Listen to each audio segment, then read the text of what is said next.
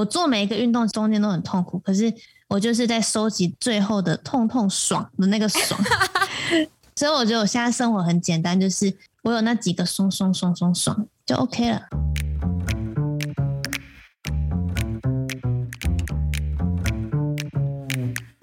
Hello，欢迎来到山水户外，什么都可以聊的户外平台。这里是户外人说说。所以你就这样子做了 Airbnb，到你真的开始再继续增进自己水的技能吗？对，我在台东的这前半年也是蛮重要，就是我遇到在台东这边在教救生员课程的朋友，然后他就是很鼓励我去上救生员课。可是我那时候完全不会游泳，你要我游二十五公尺，我游不完的那种，就是不要挖斜面镜这样子，我不行。然后我就很害怕，我就很痛苦。他说：“可是你在台东你，你你学会这个技能是很有帮助的。”反正我就被他半强迫的，我就去报名了。你人生很多人强迫你耶，可是都很棒的贵人呢，都很棒啊！对，真的半强迫我去做这件事，可是我才知道原来救生员这个是很艰难的过程，加上我我又不会游泳。超级痛苦的两个礼拜，每一天每天都要去游。第三天我就哭出来了，因为教练很凶，然后 我又游不完，我就一直喝水，一直呛水。可是你在帛琉不是本身也是有上救援吗？那不一样，就是柏流那个是潜水的救援哦，就是背气瓶那种。但是在台东这个是救生员班，就是一般你看游泳池站的那种救生员那些。然后这种的训练过程是很辛苦的，对会游泳的人来讲可能还好，但是对完全不会游泳的人来讲是很难的一个过程，因为那个体力啊等等都是非常超的，我就很想放弃。我第三天我就觉得我不想再去了，我压力好大，因为大家都很会游，永远都是最后一个。所以那时候是逼迫你学会游泳嘛？因为我记得救生员的训练班，它是有一个秒数还是时间的规范，是吧？对对对对对，他考试是要你几秒内几分钟，你要游完多少这样子。你会潜水跟会游泳其实是两回事。是，懂。我朋友都说你一定要撑过第一个礼拜，你撑过第一个礼拜，你第二个礼拜就会习惯了，你身体会自然习惯。撑完这过程就会觉得，嗯，自己真的是会游泳了。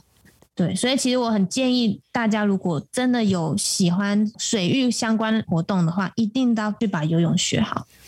然后我就有朋友刚好就是我们现在 SUP 的这个品牌的代理商，他就告诉我说，台东其实很适合做 SUP，可是没有像台北那么红。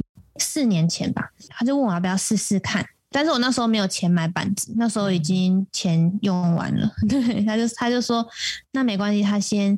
给我两张板子，那等到我用这两张板子有赚到钱了，真的开始工作的话，再把这两张板子买下来就好。所以他就是给了我这个机会试试看，我就要好好的来台东做这件事情。所以这算是一个开端。可是因为一个人能做的不多，我一个人那时候两张板，我最多就带四个人。所以到后来我遇到我现在这个伙伴，我们两个就是刚好互补。就他那时候刚好也是搬来台东，然后他本来就打算来这里做这个事情，然后他是很很有规划的去执行事情，然后我是可以网络上行销啊、曝光啊等等，所以我们刚好做一个结合。就是他是玩海上的，就是浪、冲浪啊等等，都是经验很多的，所以到后来我台东的这几年就是跟他学习，因为我原本都是只有潜水比较多。那当初你在做这两个板子的时候，一些客人会找你嘛？你算是台东第一个人做的吗？没有没有，那时候台东还是有其他业者啦，因为台东蛮大，所以那些业者是在比较远的地方。然后我那时候在市区，客人都是一部分是 Airbnb 的住客，有一些是从 IG 的 followers 过来的。这样子，你遇到现在的合伙人是什么样子的契机遇到啊？因为我们两个都认识这个代理商，嗯、但他也没有刻意让我们。认识哦，就是只是那个代理商来台东冲浪，所以他那天是要干大浪，台风来的那种大浪，所以我们两个就一起去看他冲浪，对，然后就那时候我们才认识，对，但是那时候我们也都没有说 OK 一起做啊，什么都没有，我们就是有时候吃饭，有时候一起出去滑 SUP 一起玩这样，然后久了就慢慢觉得，哎，相处起来感觉都不错，然后理念也很好，慢慢有一起带。越来越多接触，才确定要一起做这样子。对，所以我就说我很幸运，真的。台东，我之前看网络的讯息是说，它是一年四季都蛮适合做 SUP 的，一般观光型的 SUP。那通常你们的课程一开始都是开在哪边啊？就是会看季节，嗯，像如果是夏天，我们就会主推海上，海上日出，然后有都兰啊、三仙台、石雨伞这些地方都是蛮平静的水域，所以就是很适合夏天。然后因为冬天就会有东北季风，海上的风浪就会很大，所以冬天我们就会在溪里面跟湖里面做，海上就会全部停了。其实对一般初学者都是很适合的，因为我们会去的海域都是很平静，而且我们的做法只要浪高超过一米，我们就会不出团。可是那个一米其实还是可以带，只是因为我们的经验是，客人通常在那种状况下出去，他都会晕船，玩的比较不舒服。我们希望大家的第一次经验都是舒服的、好玩的，一年四季都适合来玩。嗯，那像你自己有什么比较推荐，或者是你自己个人比较喜欢的地点？我觉得来台东可以的话，就去三仙台看看。听过三仙台吧？嗯，我知道三仙台，嗯，因为大家都会去走那个桥。可是如果你今天可以滑到海上去，从不同的角度看那个桥跟那个岛的话。其实还蛮特别、蛮美的，或是都兰也不错，因为我们有都兰山，它也是一个小百岳，可以来走看看。好，对，就是有我看你去走，那个设备不行，太晃了，我看不下去，忍不住想呛，一直快转。对啊，然后反正都兰的海上看日出就很美，因为那个山太阳一出来，它就会把都兰山整个海岸山脉都照亮，就会很漂亮，看不腻。通常出的都是日出，对不对？日出团东边看日出。嗯，那你们下午嘞？下午也会，下午可能就去石雨伞，它是一个内湾，很适合一家大小来，因为它有沙滩，然后又不用滑很远。今年我们的下午就会做水艺的体验比较多，嗯、然后或者是 SUP 瑜伽，然后在湖里面的。因为下午通常夏天下午都会有风，因为会有热对流嘛，比较不适合海上，也是可以玩，只是就是会比较晃，晃我们就不希望客人会吐这样子。嗯，对，因为像是你自己也有开你们自己的民宿嘛，来旧部，嗯，那你们当初是怎么会想要开一间民宿啊？我们本来一开始没有这个打算，但是是后来很多客人的回馈，他们会希望我们有我们的住宿的地方。因为呢，像夏天我们很多时候是日出团，所以客人他们前一天要很早睡。而通常外面的民宿去玩的人都会蛮晚睡的，所以当他可能要早睡，可是其他人还在嗨的时候，他睡不着。然后他半夜三点要起床，他又怕吵到其他人，作息会比较尴尬。然后他们就会希望问我们有没有自己的住宿，因为我们的客人就会是比较作息一致的。对，所以后来我们想一想，这好像也是一个蛮重要的问题，所以我们后来就有慢慢在找有没有合适的地方，有一些甚至差点勉强要用了，可是那就是很不合适，所以后来才找到现在这个。看你们的环境真的是很棒哎，能够看山又看海，超上又超近的，又安静，因为它离大马路也有段距离。就是可以好好休息的空间呐、啊，没有很华丽的装潢，但是就是安静干净，你就可以好好休息了。当在开业的大概一个月的时候，你们遇到疫情，你当时会不会很紧张啊？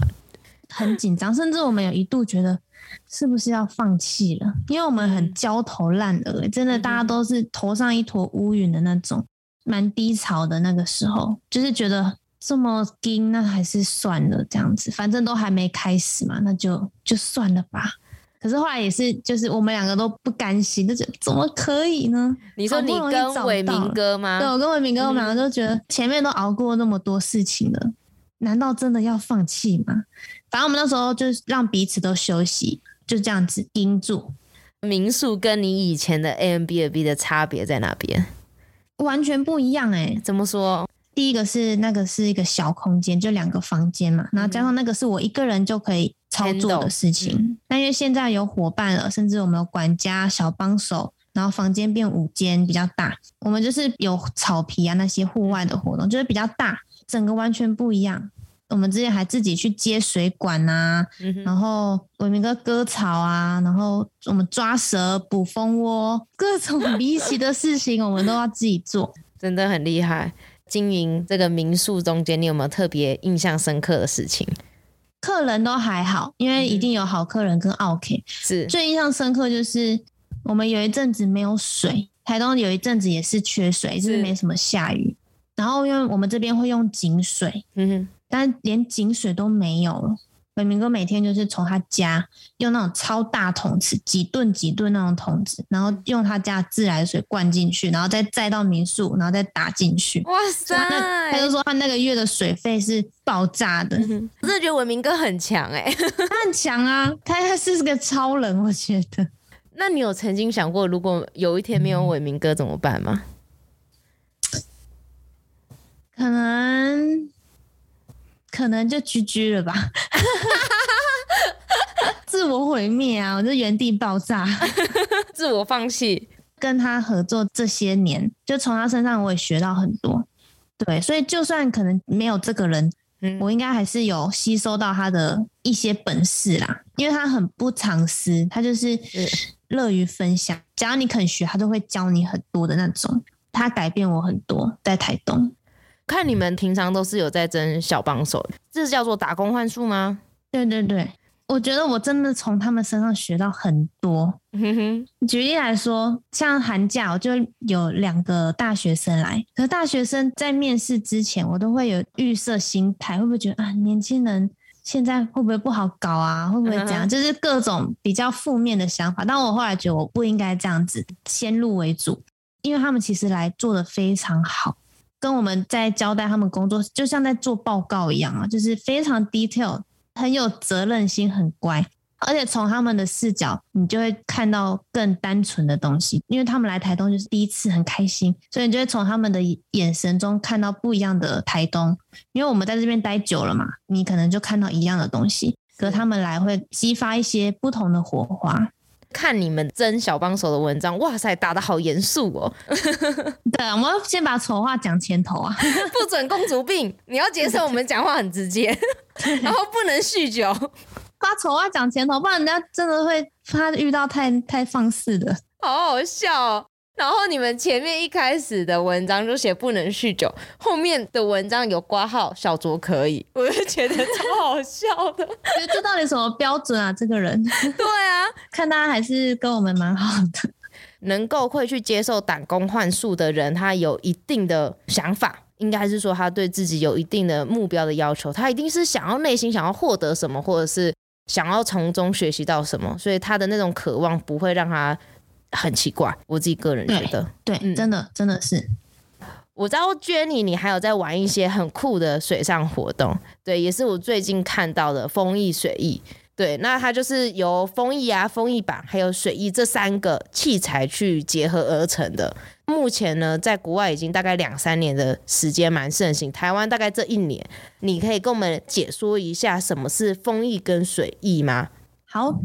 应该说，风衣水翼这个活动在国外现在真的热门到不行，而且是我们现在要买装备都买不到、抢不到的那种程度哦，非常新兴的水上运动。我先讲水翼好了，因为水翼它的概念有点像机翼，飞机的那个机翼，它就是在板子底下装上水翼之后，就是有速度之后，它改变角度，它就可以把板子浮起来，等于它用那个水翼把上面的板子支撑起来，它就会腾空。像你们也可以做一个实验。如果你们在开车的路上有风啊，把窗户摇下来，你的手呈现平平的状态，然后你稍微把手改变方向，手掌改变方向，你就会感觉到手掌吃到风，你的手就会有种被推上去的感觉，就是这个原理。所以它跟飞机一样，它只要超过一个角度，角度过大，飞机就会失速坠机。那水翼也一样，它超过一定的角度，它就会冲出水面，那它就会。没有那个推力了，它就会掉下来。嗯、所以水翼就是让你的板子可以飞起来、浮起来的那个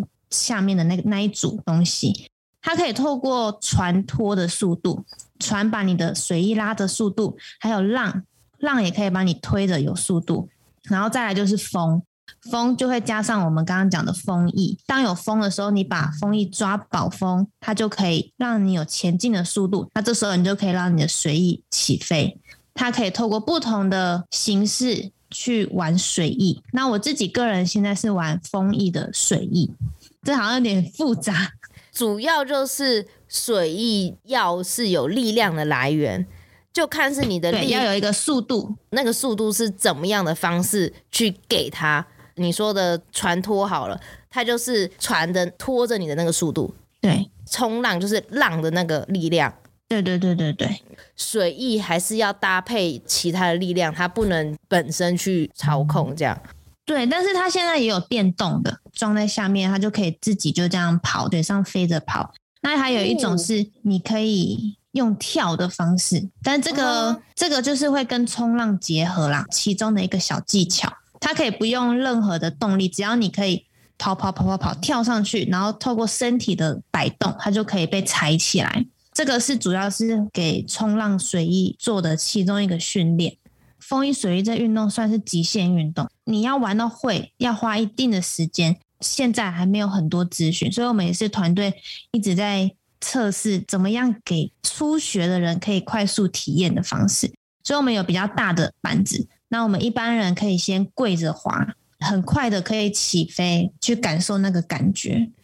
所以你不用有任何板类经验都可以。但是如果当你现在要站着飞，因为刚刚是说跪着嘛，你本身如果是有划水的经验啊，或者是滑雪有板类运动的话，可能会比较快上手。所以像是你玩风翼水翼，这个水翼里面你是用风去带这个力量。对对，那风翼它又是什么样子的东西呢？嗯，应该有听过风筝冲浪跟风浪板。对，它长得就像一个翅膀一样，就是由你双手去操控它，就有点类似撑伞，就会想到说啊，撑着伞能不能飞起来那种感觉，就类似那样子。它到底要怎么样子去玩这个水上活动呢？哦，风翼也有很多玩法，一种是它也可以用来冲浪，哦，就是。对，你一样可以飞去浪区，然后下浪，一手拎着风翼，然后你就在那边飞，很帅。然后还有一种是平水的，像我就是现在还不敢去下浪，所以我就会在平水、平静水域玩。你玩到后来，你可以玩特技，你可以跳起来，然后甚至我们现在厉害的朋友，他可以后空翻一圈，跳起来在空中翻，这样子就做特技的。对，然后你也可以就是 downwind，从上风处一直飘到下风处，就是一路长距离的，可能几公里那种，跟 SUP 很像诶，就是玩法非常多种，还是其实所有的水域活动千变万化，都是可以各种结合。对对对，现在其实大家都很厉害，就是以 SUP，因为我比较懂 SUP，SUP 来讲就是有竞速啊、冲浪、平静水域，玩家都可以选不同的玩的方法，但是 SUP 如果你当你这些技巧还不够纯熟，你在浪上，你很容易你板子可能就喷撞到别人啊，或者是撞到自己。安全知识跟基本功，要冲浪的话，我觉得这些还是很重要。加上游泳基础也是要会的。你是怎么样去接触风翼跟水翼这个活动？也是因为你们的那个代理商吗？对，他算是引进这些品牌，他就先玩看看，他就会带着大家，大家一起玩，一起练。但是我的第一次，因为都是伟明哥他们先玩，我都是在旁边看，然后我就觉得，哦，这个是我应该玩不起来的东西，就是我从来压根我都没有想过我会玩，哦，很酷很帅，但这个我不行。我一开始的想法是这个，反正他们就让我试试看，就是先抓着风翼在 SUP 板上试，就是只要我能透过风前进就好。但因为我以前很讨厌风，因为 SUP 最怕就是风，所以只要当预报是起风的日子，你就会知道啊，又没生意了，客人又要取消了，都是这种想法。但是当我那一次体验，我就抓着风前进的时候，我又打开一个门了，就跟我那时候在蓝雨潜水一样。哇，原来我感受得到风。我一直觉得风是无形的，是乱吹的，可是其实它是有规律的，它是有形的存在，只是我没有去看到它。我现在是反而很期待有风的日子。你们有做 SUP 的体验，然后又有做风衣水衣的体验。那不管有没有风，你们都可以有客人，应该这样讲吗？对。可是现在因为知道风衣水衣的人真的还太少，然后加上很多人会像我第一次那种想法，会觉得哦这个东西很酷，但是因为你没感受过那个感觉，所以你也不会真的想去尝试。除非有人真的很多人，就像现在 SUP 已经很多人知道哦这个好玩，这个很轻松可以玩，那大家会去玩。可风衣水翼现在对大家来讲还是一个太过新的东西了，没有办法去想象飞起来的感觉是什么。嗯，对，所以我很想告诉大家，这真的很好玩，就是是会上瘾的那种。现在台湾其实像西岸啊那边，因为西岸其实风都不错，台中啊、新竹啊，然后都蛮适合玩的，所以也有很多前辈在那边都玩的很棒。你在练习有什么过程是让你觉得受挫折，或者是有没有什么恐惧变成你的阻碍？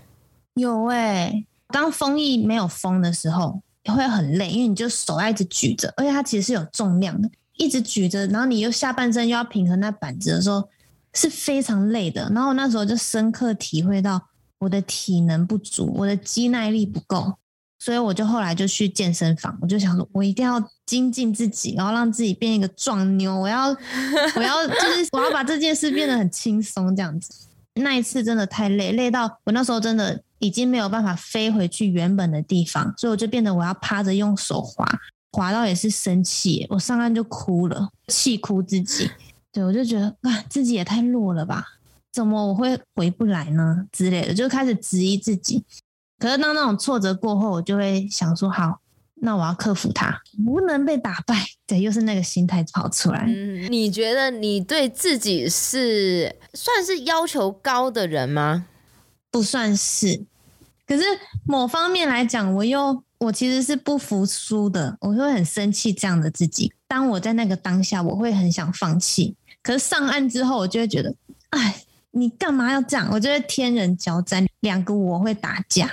所以我的进步很慢，就是这样，就是可能我当下放弃了，可是我上岸会觉得不行，我下一次要进步，所以我又会再下去。当你每一次这样去练习，一定都会进步啦，只是很小很小的进步。可是我就觉得我好像已经理解到我自己是这样的人了，所以我就我就这样子 找到你自己舒适的程度就好了。对对，因为我如果在当下，对，如果我继续 push 自己，我真的会吐诶、欸，我又要哭了，我又要怎样了？对，我要取一个平衡。很喜欢你的影片或文章，就是觉得你很真实，并不是一个塑造出来的个人。因为我可以很体会我跟我一样的人，就像现在，假如我们客人来，他很害怕，可是我感觉出来他是想学的，我就完全理解他当时的感受，我就会超级鼓励他。因为像我们有一个客人，他就说：“你是故意在鼓励我，在夸奖我吗？”我说：“没有，我是。”真的可以理解你的感受，因为我完全是那种很慢的初学者，然后是那种没有运动细胞的人。像我，我在分享文章，我也是很希望可以有这些人看到，那他们可以有那个勇气去尝试这些东西，因为我觉得这个东西太美好了。如果你真的因为害怕就不做，就有点可惜。哇，今天真的是认识不一样的 Jenny 耶。对，希望所有的勇敢胆小鬼人都可以加油。那像是每一个户外活动，它都一定有风险。对于你来讲，SUP 啊、风翼水翼，他们的主要的风险是在哪边呢？嗯，其实我觉得任何运动最大风险都是无知啊，就是你不认识这个运动的话，都会是暴露在风险外。风衣水翼，如果在出街你在接触的时候，比较危险的就是水翼。就是那一组东西在板子下，它是比较坚硬，然后有一面是比较锐利的地方，所以当你有时候不小心脚踢到它，做一些动作不小心翻倒撞到它，像我朋友就有骨折的啊，也被割伤的啊等等，对，这些都是水翼会带来潜在的危险。那如果像你玩到再进阶一点，像我们现在那些厉害的朋友，他们可能飞到外海去，或者是做一些特技，因为水翼翻下来，它可能会割破那个风翼。所以他就没有办法从外海再飞回来。如果你是一个人去玩，那这就是很危险的，因为你有可能回不来，因为你要拖着那个风翼，然后又在有风的状况，你要用手划回岸上，其实是非常累的。有可能你在中间你就体力不支，所以这时候你的安全的配套就很重要。你有没有借护船啊？有没有伙伴跟着你啊？跟人报备你可能在哪里？就像爬山一样，你会讲你哪一天你的行程怎么样这样子。对，所以如果没有做这些安全配套，那就是潜在的风险。体验课来讲的话，它的风险就会相对的比较低，操作上没有什么问题，比较不会有危险，是吗？像我们现在有课程可以体验的话，都是在很安全的状况下，顶多就是偶尔偶车啊撞到这种，我们都会给他们的观念就是极限运动一定会受伤，是一点点 OK 啊，一点点刮伤都没关系。对，但是如果是骨折啊那种，哎、欸，那就要申请保险。觉得我也还蛮欣赏你能够接受不一样的刺激。我好了，我爬山就是可能东西都一直都是这样，可是你可以接受你的装备进阶，然后挑战不一样的东西，这真的是蛮厉害的。那我觉得这是我今年的功课，因为我在台东现在今年是第五年，我有一点点开始觉得好像就这样了吗？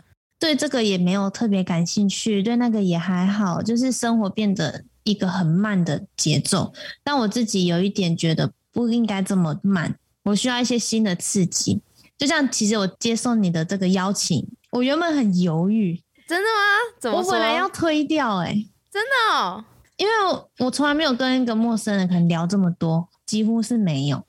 然后我又觉得啊，我的生活就这样子很无聊啊，我各种负面的想法，嗯、哼我就觉得啊，要吗？这样子。可是因为我给我今年的功课就是，就我不能说 no，我要一直说 yes。哦，我没有想到你当初会想要推掉，因为你回答的很直接，说好啊，没问题啊。所以你二零二二你给自己什么功课？除了尝试新的东西，讲水域相关的好了。我希望自己可以突破更多啦，不要再这么胆小畏惧。因为我明哥都常跟我讲一个，他就说你你有的是技术，其实你都有，只是你缺乏的是心态。我因为我很常在下水前，我就会内心有一个声音告诉自己：你做不到。今年要让自己知道，你其实做得到，你去做，失败了再说。对，我应该要反过来做。其实你的内心的本质是比较没自信，然后否定自己的吗？对，因为我会宁可否定自己，然后失败了，我才不会觉得啊落差很大。我会觉得说啊，你看我就说吧，你就是做不到。可是当你否定自己，然后你做到了，我就觉得啊，其实我做得到吗？哇，超开心！那像是你玩了这么多的水上活动啊，不断尝新，那你觉得它带给你什么？我觉得像我做潜水啊、自潜啊、冲浪啊、风翼水翼这种，我没有真的说特别喜欢哪一个。讲真的，他们对我来讲都是生活的其中一部分。我做每一个运动，其实都。中间都很痛苦，可是我就是在收集那个最后的痛痛爽的那个爽，对我，所以我那个爽爽爽爽爽累积起来，我现在就很开心。对，所以我觉得我现在生活很简单，就是我有那几个松松松松爽就 OK 了。我觉得运动就是这样，吧那个背后带给你的成就跟快乐是最直接的，骄傲你之前的付出吧。对啊，然后如果我想放空，我就去潜水；我想要发泄，我想要有情绪释放，我就去冲浪、去水翼，就去摔，让它滚啊！我觉得我把我的喜怒哀乐都放在水里面了。这一路上，你有没有特别想感谢的人？哦，这个很多哎、欸！真的要感谢的话，就是带我入门的代理商红烧，他就是很厉害的玩家，在台湾。再来就是伟明哥。对，就是没有他，我现在可能还是负债吧。大概就是这两个人是改变我在台湾生活很重要的人。嗯，是你是一个人在做这件事吗？对啊，真的、哦，就自己剪自己。你也是啊，你不是也是自己剪吗？是没错啊，可是因为你这个，我觉得你做的超好，就是你很细心，你光寄那个包裹来就可以看到你的用心呢。访纲都是很仔细的，都是真的有去看我们的东西，我觉得很感动，就是哇，很认真。当我做了这件事情，嗯、我就觉得我要把它做好。不管怎么样，这是对我自己个人的一个交代吧。就是我做了这件事情，我不想把它做差，然后也对得起我的来宾们。就是不管我是做任何的访纲，还是问的问题，我觉得我能帮助到他，或者是其实我对他很有兴趣，我也想要听到很不一样的东西。这是我想要获得的东西啊！我可以懂你说的，因为这是对你自己的交代，你不想随随便便。因为像我们在经营 SUP Daily 这个也是，嗯、我们用的东西都是最好的，是拍照啊、救生衣啊、装备、器材、板子，我们都是用最贵的。不是说品牌迷失，但是我们希望让客人来，他是体验到他像一个玩家，他不是就是玩一次就忘记。哦，他只会说哦，我来台东 SUP 过，但是我希望我们做到的是，我来台东找 Jenny 玩 SUP，或来我来台东找哪个教练玩 SUP，是对我们是有记忆点的，然后是觉得哦，我们是专业的，意义就不同。那你有反过来去思考说，你想要给客人什么吗？有，我超级重安全的，就是你可以在互动过程中会知道这个客人是不是真的很喜欢玩水。他如果只是呃一次来拍拍照就这样，那那就无所谓。但如果他今天是在玩的过程中，他会一直想要尝试、想挑战，那我就会觉得，哎，这个很不错。我就会跟他多分享关于安全上的东西，或者是我知道的我的经验。这种客人到后来都会变成朋友，对，他们就很常回来，因为他们也会觉得可以学到东西，从我们身上他可以有不同的收获。